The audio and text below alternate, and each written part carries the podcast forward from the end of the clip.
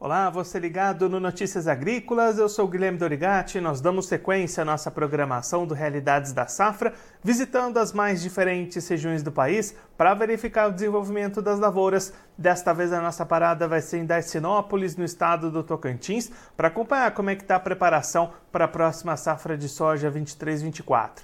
E quem vai conversar com a gente sobre esse assunto é o Marcílio Fernandes Marangoni, ele é engenheiro agrônomo lá na região, já está aqui conosco por vídeo. Então seja muito bem-vindo, Marcílio, é sempre um prazer tê-lo aqui no Notícias Agrícolas. Bom dia, Guilherme, bom dia a todos os ouvintes, é uma satisfação. Marcílio, como é que está a preparação do produtor aí da região para essa próxima safra? Tudo pronto para iniciar o plantio? Tudo pronto, né? Está nos finalmente, né? Ainda está cedo ainda para para se falar na, no plantio. A gente geralmente inicia o plantio aqui segunda quinzena de outubro, né? É, e tem a questão da chuva também, que tá previsões de, de ter um atraso. Então, mas assim, do mais, chegando nos produtos, adubo sendo entregue, né? Mais para o início de outubro já, começa a chegar químico, semente também, né? E o produtor dando aqueles ajustes finais em, em algumas áreas, fazendo alguma uma descompactação, algum preparo antecipado de que antecipa o plantio, mas por enquanto só no aguardo, né, Guilherme?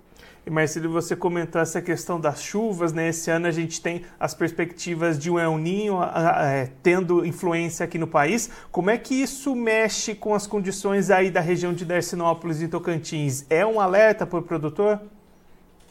Com certeza, né? Sempre é um alerta essa questão de regime de chuvas mais escasso, é sempre uma preocupação que a gente tem que ter, né? É, anos de dessa, mesmo relato, é, para a gente comportou de que maneira?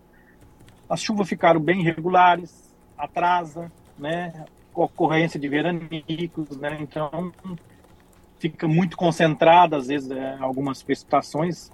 Então é, é sempre uma preocupação. O produtor tem que ficar sempre atento a esses detalhes, né, Guilherme? E aí, mas se olhando para o lado dos custos, como é que tá as contas para esse ano? Os custos caíram com relação à safra passada? Como é que está essa relação para o produtor implementar a sua nova safra?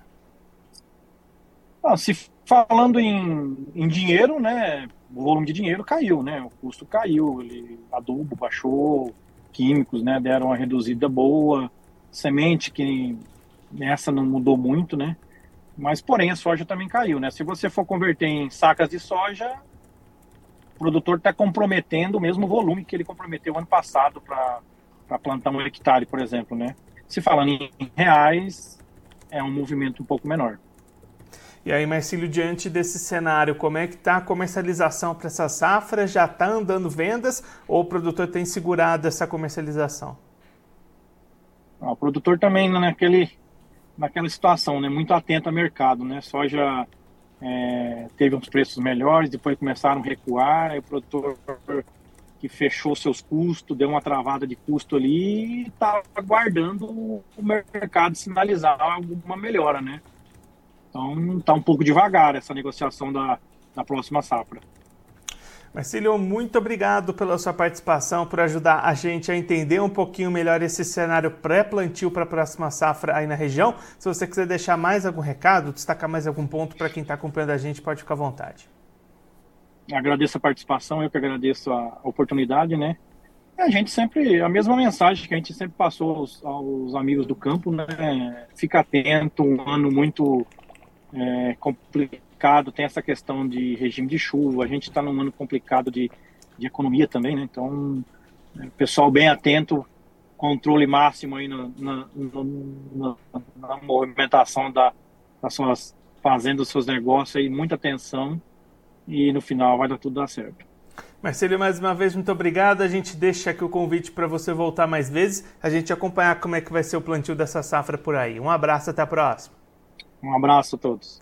Esse, o Marcílio Fernandes Marangoni, ele que é engenheiro agrônomo lá em Darcinópolis, no estado do Tocantins, conversou com a gente para mostrar como é que está a preparação do produtor rural para a próxima safra de soja 23-24. Marcílio destacando a expectativa de começar os trabalhos de plantio em meados de outubro, mas com grande preocupação com relação ao clima. Marcílio destacando previsões de chuvas atrasadas e chuvas que tendem a ser irregulares e mal distribuídas num ano com incidência do fenômeno El Ninho, como promete ser o ano de 2024. Aí o produtor precisa ter atenção redobrada para o desenvolvimento dessas lavouras e acompanhando o dia a dia dessas previsões, dessas precipitações para o desenvolvimento da sua soja.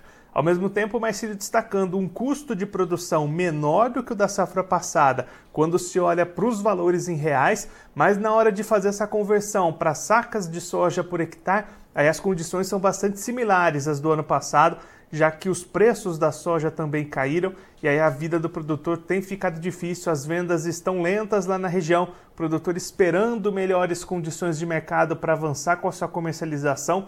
Então, um momento de bastante apreensão, tanto para a expectativa de iniciar o plantio no próximo mês, como também para o avanço da comercialização dessa nova safra lá em Decenópolis, no estado do Tocantins.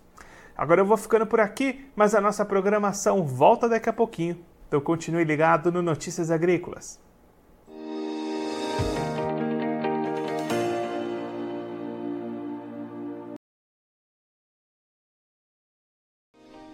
Se inscreva em nossas mídias sociais. No Facebook, Notícias Agrícolas. No Instagram, arroba Notícias Agrícolas. E em nosso Twitter, arroba Norteagri. E para não perder nenhum vídeo, não se esqueça de nos acompanhar no YouTube e na Twitch Notícias Agrícolas Oficial.